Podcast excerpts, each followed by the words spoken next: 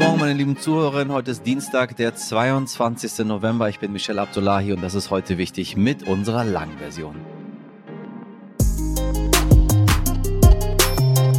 Cui bono, lateinisch, wem zum Vorteil? Ja, die Schlauis unter Ihnen wussten das natürlich. Wenn Sie gelegentlich auch andere Podcasts hören, über heute wichtig hinaus, was ich ja nicht hoffe, äh, dann kennen Sie Cui Bono, diesen investigativen Podcast. Ja, in der ersten Staffel ging es spektakulär darum, wie aus dem Radiomoderator Ken Jebsen einer der bekanntesten Verschwörungserzähler wurde. Bei uns in Folge 54. Ja, nun sind ein paar Folgen vergangen und die Cui Bono Jungs, die widmen sich mit ihrem Team dem Thema Drachenlords. Ja, dabei geht es nicht um Fantasy, sondern um Mobbing von der übelsten und härtesten Sorte. Wenn die Jungs was machen, dann wissen die, was die machen. Die, warum sage ich mal Jungs? Wahrscheinlich sind auch Frauen dabei. Also die Leute, die das dort machen, die JournalistInnen. Sehen Sie? Viel einfacher.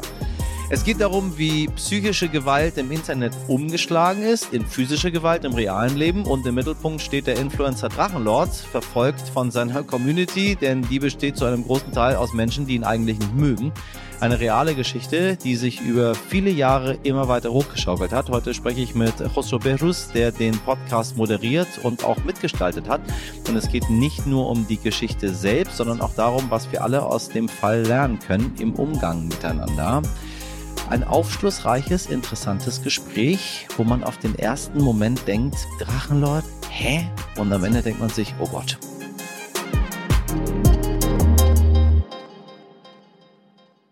Zuerst das Wichtigste in aller Kürze. Die Meldungen über Verhaftungen im Iran nehmen nicht ab. Inzwischen wurden die zwei populären Schauspielerinnen Hengame Rosioni und Katoyun Riahi in Gewahrsam genommen, weil sie die regierungskritischen Proteste unterstützt haben. Die 52-jährige Rosioni hatte zuvor ihr Kopftuch auf Instagram abgenommen. Dazu schrieb sie, vielleicht ist dies mein letzter Beitrag, was auch immer mit mir geschieht. Ihr sollt wissen, dass ich bis zu meinem letzten Atemzug auf der Seite der iranischen Bevölkerung stehe. Doch nicht nur die Verhaftungen häufen sich, mittlerweile wurde schon das sechste Todesurteil im Zusammenhang mit den Protesten im Iran verhängt. Auf der indonesischen Insel Java gab es gestern Mittag ein Erdbeben der Stärke 5,6. Ein Sprecher der Stadtverwaltung sagte der Nachrichtenagentur AFP, hunderte, vielleicht sogar tausende Häuser wurden zerstört. Zum Zeitpunkt des Redaktionsschlusses ist die Zahl der Todesopfer auf 162 Menschen gestiegen. Mindestens 700 weitere wurden verletzt. Die Hauptstadt Jakarta liegt etwa 100 Kilometer vom Epizentrum entfernt. Dort haben die Hochhäuser zwar geschwankt und man konnte das Erdbeben deutlich spüren, doch in der Metropole wurden keine schweren Schäden gemeldet. In den letzten Jahren folgte eine Krise auf die nächste. Nun wurde die Trendstudie Jugend in Deutschland für den Winter 2022-23 veröffentlicht und zeigt deutlich, die Krisen haben psychische Spuren bei den 14- bis 29-Jährigen hinterlassen. Studienautoren Simon Schnetzer und Klaus Horrellmann bewerten ihre Ergebnisse als dringendes Warnsignal. Demnach machen sich fast drei Viertel der Befragten über die Inflation Sorgen und mehr als die Hälfte gibt an sich Gedanken über den Krieg in Europa und die Klima Klimakrise zu machen. Gut, dass man in den 80ern geboren ist, sage ich Ihnen. Dieses Gefühl von Unsicherheit, das beinahe eine ganze Generation in sich trägt, bleibt nicht ohne Folgen. Etwa ein Viertel der Befragten gibt an, unter Depressionen zu leiden. Oha. Viel Aufmerksamkeit will man der WM in Katar ja eigentlich gar nicht schenken bei all dem Unrecht, was dort in den vergangenen Jahren passiert ist und immer noch passiert. Aber für uns Journalistinnen ist ein Boykott dann doch nicht ganz so einfach. Die iranische Nationalmannschaft hat aus Solidarität mit den Protesten in der Heimat gestern die Nationalhymne nicht mitgesungen. Außerdem haben Fans Schilder mit der Aufschrift Frauen leben Freiheit hochgehalten. Das iranische Fernsehen hat die Übertragung wohl kurzerhand unterbrochen. Sollen sie machen? Die Bilder kriegen sie aus den Köpfen der Menschen sowieso nicht weg. So viel zu denjenigen, die ein Zeichen setzen. Im Gegensatz dazu haben gestern die Kapitäne mehrerer Nationalmannschaften, etwa England, Niederlande und auch Deutschlands Torhüter und Kapitän Manuel Neuer angekündigt, die One Love Binde doch nicht zu tragen, weil die FIFA das verboten hat. Denn politische Zeichen mag man da nicht. Das wirkt im Kontext mit dem Protest der iranischen Mannschaft, um ehrlich zu sein, gleich noch erbärmlicher. Immerhin ging es da um mehr als nur eine angedrohte gelbe Karte, liebe Leute da draußen. Eine gelbe Karte im Vergleich dazu ein Todesurteil zu bekommen. Und da sagt Herr Neuer, nö, das machen wir dann doch nicht. Schämen sollst du dich, Manuel, schämen. Der ZDF-Journalist Jochen Breyer Sie kennen ihn, wenn Sie die Doku mit dem katarischen WM-Botschafter gesehen haben, der im Interview mit Bayer sagte, Homosexualität sei eine geistige Krankheit. Eben dieser Jochen Bayer hat gepostet, ein Zeichen, das man nur dann setzt, wenn man dadurch keinerlei Konsequenzen zu befürchten hat, ist kein Zeichen. Das mal in Richtung deutsche Nationalmannschaft. Nochmal, shame on you. Der englische Kapitän Harry Kane hat im Spiel gegen den Iran gestern übrigens eine Binde mit der Aufschrift No Discrimination getragen. Die war von der FIFA abgesegnet. Was daran besser ist als One Love, erschließt sich mir jetzt konkret nicht so wirklich. Und warum es bei der FIFA so viele Verbote gibt, ehrlich gesagt auch nicht. Ähm, das macht es für mich noch einfacher, mir diesen ganzen Blödsinn gar nicht mehr anzugucken, was mich auf der anderen Seite sehr, sehr traurig macht. Und seit gestern wissen wir sicher, dass das Eröffnungsspiel der Fußball-WM tatsächlich weniger Menschen in Deutschland interessiert hat. Die TV-Quote ist im Vergleich zur WM 2018 in Russland deutlich niedriger. Nur etwa 6,2 Millionen Menschen sahen das Spiel am Sonntagnachmittag im ZDF. Vier Jahre vorher waren es immerhin noch 10,01 Millionen Zuschauer. Selbst die Kataris, die im Stadion saßen, hatten zum Teil schon nach der ersten Halbzeit keine Lust mehr und haben die Ränge verlassen. Kein Wunder, weil sich diese Menschen überhaupt gar nicht für Fußball interessieren. Punkt. Aber nein, unbedingt die WM in Katar im Winter stattfinden lassen. Ganz, ganz, ganz großartige Idee. Sternreporter Moritz Herrmann war am Eröffnungstag bei dem Fanfest verzeihen Sie das Wort, Fanfest in Doha und ist dort in ein Chaos geraten, das fast in einer Massenpanik endete. Wir haben ihn gefragt, wie die Lage gerade vor Ort ist. Moritz, nach dem Eröffnungsspiel der Fußballweb am Sonntag hat man vor allem Bilder leerer Ränge gesehen. Du hast aber bei einem Fanfest in Doha wirklich chaotische Szenen erlebt. Was ist da passiert? Hast du den Eindruck, dass die WM schlecht organisiert ist? Ich würde nicht so weit gehen zu sagen, dass die ganze WM schlecht organisiert ist. Im Gegenteil. Äh, bisher haben die Abläufe eigentlich ganz gut ineinander gegriffen. Die Metro funktioniert, ist extrem geräumig, luxuriös. Das lief alles ganz gut. Man kann aber vielleicht sagen, dass das Fanfestival, das offizielle der FIFA, ähm, an der Corniche, an der großen Promenade gelegen, dass das äh, nicht gut organisiert ist oder zumindest nicht vorbereitet war auf die Massen, die dann zum Eröffnungsspiel tatsächlich eingetroffen sind. Ähm, ich war mittendrin, wollte mir also dieses Fanfestival geben, ähm, auch noch für eine andere Recherche und wurde dann in einem Pulk mit vielen anderen tausend Menschen an den Zäunen zusammengefercht. Ähm, man hat im Vorfeld auch bei diesem Fanfestival simuliert in so Versuchen, wie es wohl werden würde, aber offenbar nicht mit natürlich den Massen, die dann da tatsächlich aufgelaufen sind. Also es kam von hinten immer mehr Leute. Ähm, die allermeisten haben mit ihren Hire-Cards gewedelt. Ähm, das ist das Visum in der Hoffnung, dass ihnen das Eintritt äh, gewährt. Durch die großen offiziellen Tore kamen schon ganz früh nur noch wenig Menschen rein.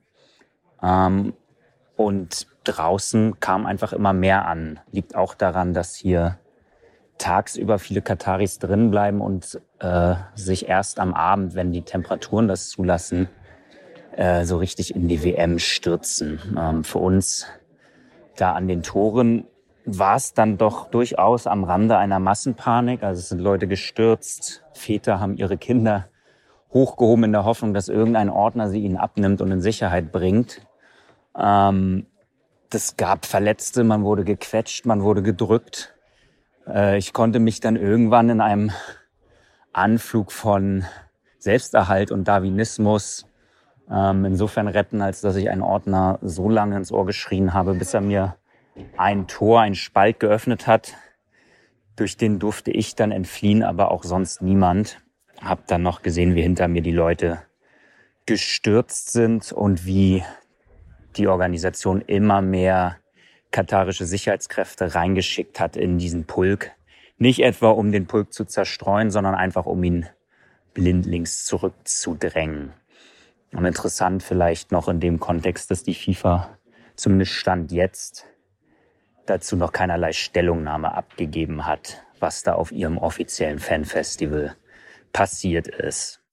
In den Stadien hat man aber, wie gesagt, viele Menschen gesehen, die das Spiel vorzeitig verlassen haben. Wie ist die Stimmung vor Ort bei den Fans und wie ist das Interesse bei den Kataris? Die Stimmung hier vor Ort ist eigentlich durchweg, ja, man kann es gar nicht anders sagen, gut. Auf eine sehr höfliche, ähm, elegante, zurückhaltende Art gut. Ähm, die Kataris sind äh, durchaus begeistert Das dann aber auch nur so lange gewesen, bis das 0 zu 1 gegen ihre Mannschaft gefallen ist. Da war es dann, als wäre ein Stecker gezogen worden. Ähm, war ja im Stadion nicht anders, wo zur zweiten Halbzeit schon viele die Ränge verlassen haben. Auf dem Fanfestival genauso. Ähm, da haben viele wohl ihr Team ganz früh aufgegeben. Ansonsten ist es bizarr, dass man in ganz Doha natürlich immer wieder diese, äh, wie soll man sie nennen, diese gekauften, gesponserten Fangruppen sieht. Oft ähm, Nepalesen, Inder, Bangladeschis, ähm, Ghana, Senegalesen, die eben die Reisen gesponsert bekommen haben, aber eben auch dazu angesagt bekommen haben, welches Team sie unterstützen müssen. Also in gesponserten Trikots auflaufen und versuchen, Stimmung zu machen, so würde ich es mal nennen. Das gelingt nicht immer besonders gut. Und noch ein ganz anderes Thema. Erst waren die großen Gesten geplant. Nun wollen Manuel Neuer und die Kapitäne anderer Mannschaften die One Love Armbinde doch nicht tragen. Machen jetzt, wo es losgeht, doch alle einen Rückzieher, wenn es um politisches Engagement geht? Die Debatte um die One Love Armbinden, um die Kapitänsbinden ist eigentlich maximal absurd. Erst recht dadurch geworden, dass die FIFA sie verboten hat und dass eben auch die beteiligten Verbände, die das machen wollten, eingeknickt sind. Also es wäre ein leichtes für die FIFA gewesen, zumindest dieses kleine Symbol ähm, an Goodwill ähm, zu genehmigen. Selbst dazu ist sie offenbar nicht willens. Ähm, denn man muss ja sagen, ähm, auch die One Love Armbinde war schon ein Kompromiss, den unter anderem das deutsche Team mitgetragen hat. Ganz früher wollte man ja sogar mal die Regenbogenfarben tragen ähm, oder noch deutlichere, politischere Botschaften positionieren. Davon ist man längst weg, ist also eigentlich schon eingeknickt und selbst dieses Einknicken zieht man jetzt wieder zurück. Ähm, also unverständlich auch vielleicht, warum die Verbände hier nicht standhaft geblieben sind. Äh, sie alle wollten diese One Love Armbinde als Symbol positionieren, als Zeichen setzen, aber ein Zeichen, das man nur setzt, wenn es mit keinen Widerständen verbunden ist, ist dann eben vielleicht auch keins. Und das macht diese Debatte so absurd. Und ich glaube, am Ende hat dabei jeder verloren. Die Verbände, die FIFA, die Fans sowieso und die Gruppen, die da eigentlich repräsentiert und adressiert werden sollten auch. Danke, Moritz, für deine Einschätzung und viele Grüße nach Katar. Wobei eigentlich möchte ich in diese Diktatur überhaupt keine Grüße schicken. Also vielen Dank, mein lieber Moritz, und äh, halte durch. Das Internet ermöglicht uns allen freie Meinungsäußerung, doch wie schnell Meinung in Hass umschlagen kann, das lässt sich tagtäglich in Online-Kommentaren nachlesen. Den wohl größten Fall von Hass und Mobbing haben die Kollegen im Podcast Cui Bono, Wer hat Angst vorm Drachenlord zusammengetragen. Es geht um einen YouTuber, der erstmal kaum auffällt mit seinen Videos, denn er hat nur wenige Menschen, die ihm folgen. Doch mit der Zeit zieht er mit seiner Art immer mehr Hass auf sich. Es wird auf anderen Plattformen über ihn diskutiert und die Menschen machen sich lustig über ihn. Damit Sie mal einen Eindruck davon bekommen, hören wir in den Trailer mal rein. Metal Leute, Servus und herzlich willkommen bei Drachenlord 1510. das ist der YouTuber Rainer Winkler, auch bekannt als Drachenlord. Rainer Winkler ist kein normaler YouTuber. Er ist so eine Art Anti-Influencer. So, ähm, heute wieder ein Stullen-Video oder ein Projekt Brot-Video. Er influenzt vor allem Menschen, die ihn gar nicht mögen. Weil er dick ist, weil er in einem heruntergekommenen Haus wohnt, weil er, ähm, okay, nicht immer intelligente Dinge von sich gibt. Seine Anti-Fans nennen sich Hater, also Hater, Leute, die hassen, aber mit D weil Winkler das so ausspricht mit seinem fränkischen Dialekt. Lieben Hater, jetzt habt ihr richtig Scheiße am Aus diesem Hate machen sie ein Spiel. Sie nennen es das Drachengame. Seit zehn Jahren spielen sie das schon.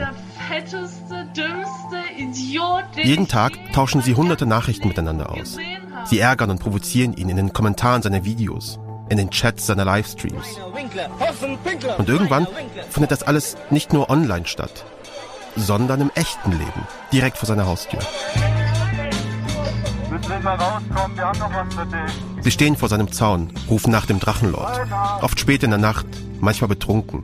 Manchmal werfen sie Steine und Eier nach seinem Haus, laufen über sein Grundstück. Junge, du stehst auf meinem Grund, die Eier standen auf meinem Grundstück. Ich habe nicht weiter...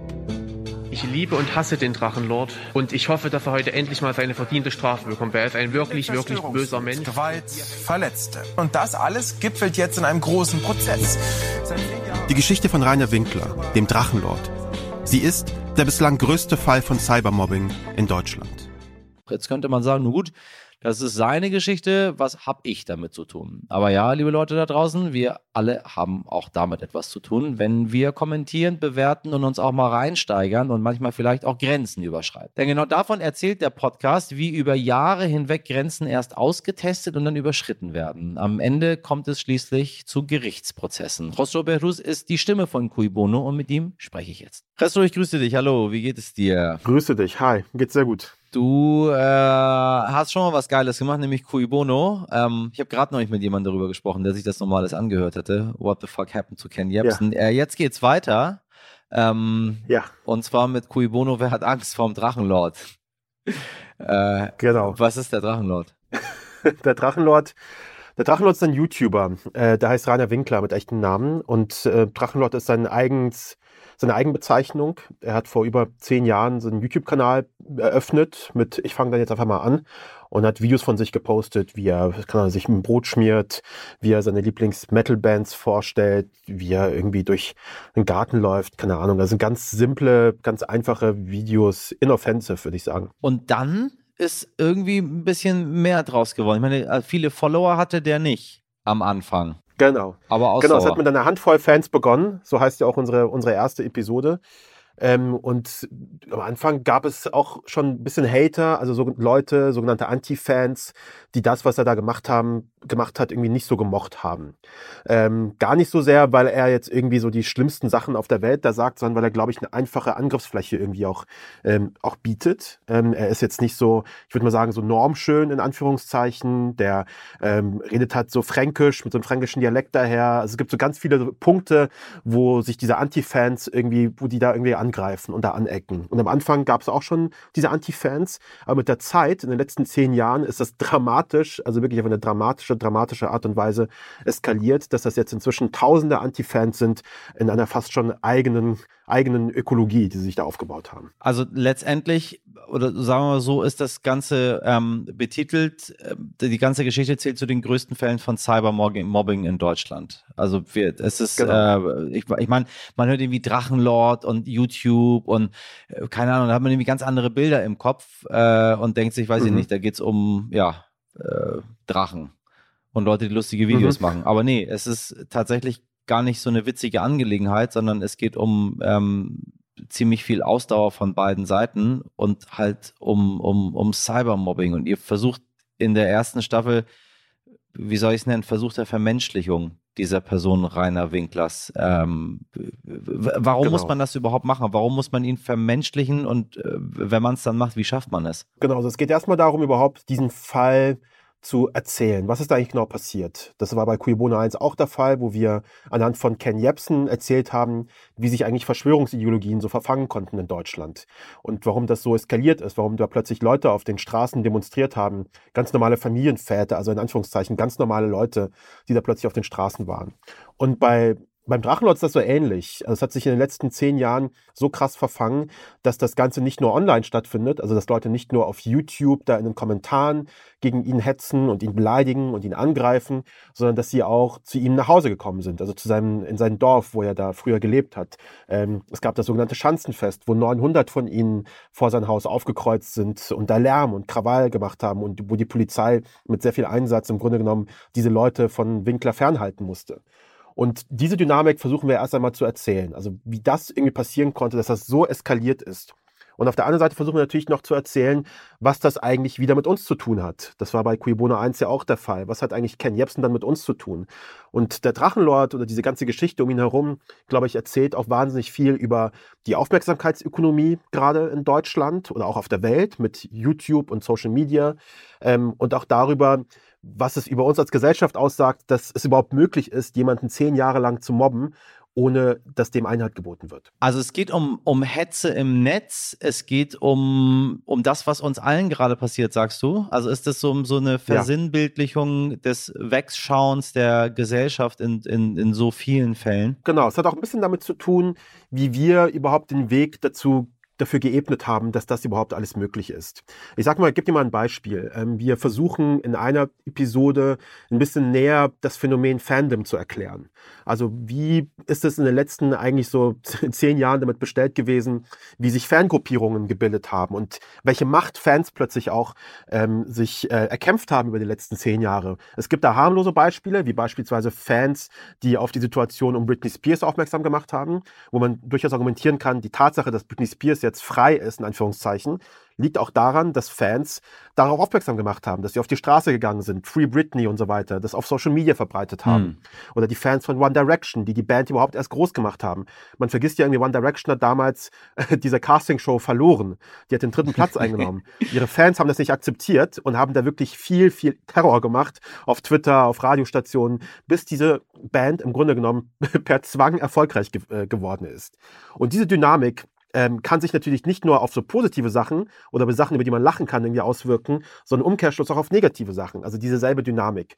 Und die ist natürlich eine, die wir auch mit ermöglicht haben durch das Internet, durch die Art und Weise, wie Social Media auch funktioniert. Ihr habt eine Folge, da geht es um, korrigiere mich gerne, ich habe es nicht so ganz verstanden, weil ich irgendwie durcheinander gekommen bin, wer ist jetzt hier eigentlich Opfer und wer ist jetzt Täter in dieser ganzen Geschichte, weil alle Seiten irgendwie problematisch sind in dem, was passiert. Aber da ging es um, um einen Streich in sehr großen Anführungszeichen, ähm, wo man versucht hat, äh, das Herz von Rainer Winkler, äh, liebe Zuhörer, nur zu gewinnen, nicht ihn umzubringen und es rauszureißen.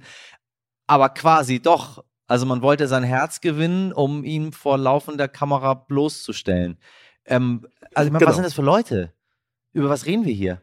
Ja, das ist eine Situation, vielleicht um das mal kurz zu, zu erläutern, das ist, äh, die, die erzählen wir in unserer zweiten Episode, nämlich die Geschichte um Erdbärchen. Das ist, ähm, im Grunde genommen war es so, dass sich Winkler über Wochen lang mit einer Frau ausgetauscht hat im Internet, die ihnen ein bisschen den Eindruck gegeben hat, dass sie in ihn verliebt ist und dass das vielleicht eine Beziehung sein könnte. Und er hat ihr, ich kürze das gerade krass ab, er hat ihr quasi dann vorlaufenden Kameras in einem Livestream, hat er ihr einen Heiratsantrag ähm, gemacht. Und diese Frau hat dann in diesem Moment, als er einen Heiratsantrag gemacht hat, offenbart, dass sie eigentlich auch ein Hater ist, eine Haterin. Ähm, zwei Typen sind auch in die Kamera gefallen und haben dann so, äh, Winkler, wir haben dich reingelegt, verarscht. Und also eine ganz, ganz äh, bedrückende Szene, sehr, sehr traurig. Ähm, und man hört es auch bei ihm auch, dass er, dass er sehr traurig ist und dass ihn das schon ziemlich mitgenommen hat. Und das ist natürlich eine ganz perfide ganz hinterhältige, ganz miese Nummer, die sie da durchzogen haben. Und wir fragen uns natürlich, wie ist das möglich? Und eine Antwort darauf, du hast vorhin auch gesagt, das Stichwort ist Entmenschlichung. Das ist natürlich ein Aspekt, nämlich zu sagen, naja, wenn man jemanden so sehr objektifiziert, also wenn das nur noch so ein, so ein Objekt des eigenen Spiels ist, das heißt ja auch Drachengame, das Ganze. Ja, je mehr man das macht, desto einfacher ist es, so eine Person zu hassen. Und je einfacher du eine Person hast, desto einfacher ist es, ihn zu entmenschlichen und ihn gar nicht als Mensch zu sehen, sondern als Spielball dieses Drachengames. Und deswegen nennen sie es ja auch so, Drachengame, weil es einfacher ist, in einem Spiel mit so einem Menschen so umzugehen, als in einem echten Leben, in Anführungszeichen. Aber das Ding ist ja, es ist halt echt. Es gibt dieses Spiel nicht. Es ist halt ein Konstrukt, den diese Anti-Fans sich gebaut haben, um ihr Spiel zu rechtfertigen. Ich meine, wir haben verschiedene Aspekte. Was ich eben sagte, wir haben diese ganze Opfer-Täter-Geschichte, äh, und zwar Opfer-Täter-Geschichte, mhm. weil der Drachenlord auch für sehr viele negative Schlagzeilen gesorgt hat, mit sehr gewalttätigen, mit sehr problematischen Aussagen. Ähm, auf der mhm. anderen Seite, ja, wie soll ich das sagen? Rainer Winkler spielt das Spiel mit. Irgendwie relativiert man dadurch dann auch wieder die HaterInnen. Und wenn ich irgendwie so als Außenstehender reingucke, ja ähm, deswegen finde ich es so interessant, weil du sagst, es zeigt so viel über die Gesellschaft, wo wir gerade stehen, was wir miteinander machen. Ich verstehe es einfach nicht. Ich weiß nicht, ist es ein Spiel? Ja. Ist es Realität? Will der das? Wollen die anderen das? Ist das, worum geht's bei dieser ganzen Sache? Ist das überhaupt noch zu stoppen? Ist ja dann die Frage aller Fragen. Eben weil du so viele Fragen äh, hast, haben wir eben einen fünfteiligen Podcast draus gemacht. Eben genau, weil das das Problem ist. Es ist nicht so einfach zu durchschauen. Es ist ziemlich komplex und kompliziert, diese Dynamiken. Und ich würde vielleicht auf eine eingehen an dieser Stelle, nämlich die Tatsache, ist er ein Opfer oder ist er ein Täter? Diese mhm. Frage wird oft gestellt oder ist er auch Täter? Und ich würde zuerst sagen, ganz klar, erstmal ist er ein Opfer, ganz klar. Das muss man immer vorne weg sagen. Da gibt es kein Wenn und Aber. Er ist ein Opfer. Er wird seit über zehn Jahren von tausenden Leuten belagert, angegriffen, beleidigt, persönlich besucht, angegriffen. Also es gab alles Mögliche. Ne? Es gab auch Strafverfolgungen. Deswegen äh, das ganze Paket gibt es dort. Und dann gibt es natürlich auch diesen anderen Aspekt von, dass Winkler dieses Spiel ein wenig auch mitspielt, weil er darüber auch viele Zuschauer bekommen hat. Also er hat am Anfang, haben wir vorhin auch gesagt, mit einer Handvoll Fans angefangen und ziemlich schnell sind diese, sind seine Follower auf YouTube gestiegen. Und ich glaube, er hat ganz lange gedacht, das sind wirkliche Fans, die ihm da folgen und das sind nur eine Handvoll, äh, eine Handvoll Anti-Fans. Verstehe. Aber das Umgedrehte war, war die eigentliche Realität. Und je mehr er darauf eingegangen ist, auf diesen Hass, indem er auf YouTube-Videos zum Beispiel auch darauf reagiert hat und vielleicht zurückbeleidigt hat und gesagt hat, so und so und ihr seid so und so, dann hat das natürlich auch den Effekt gehabt, dass die wiederum darauf reagiert haben.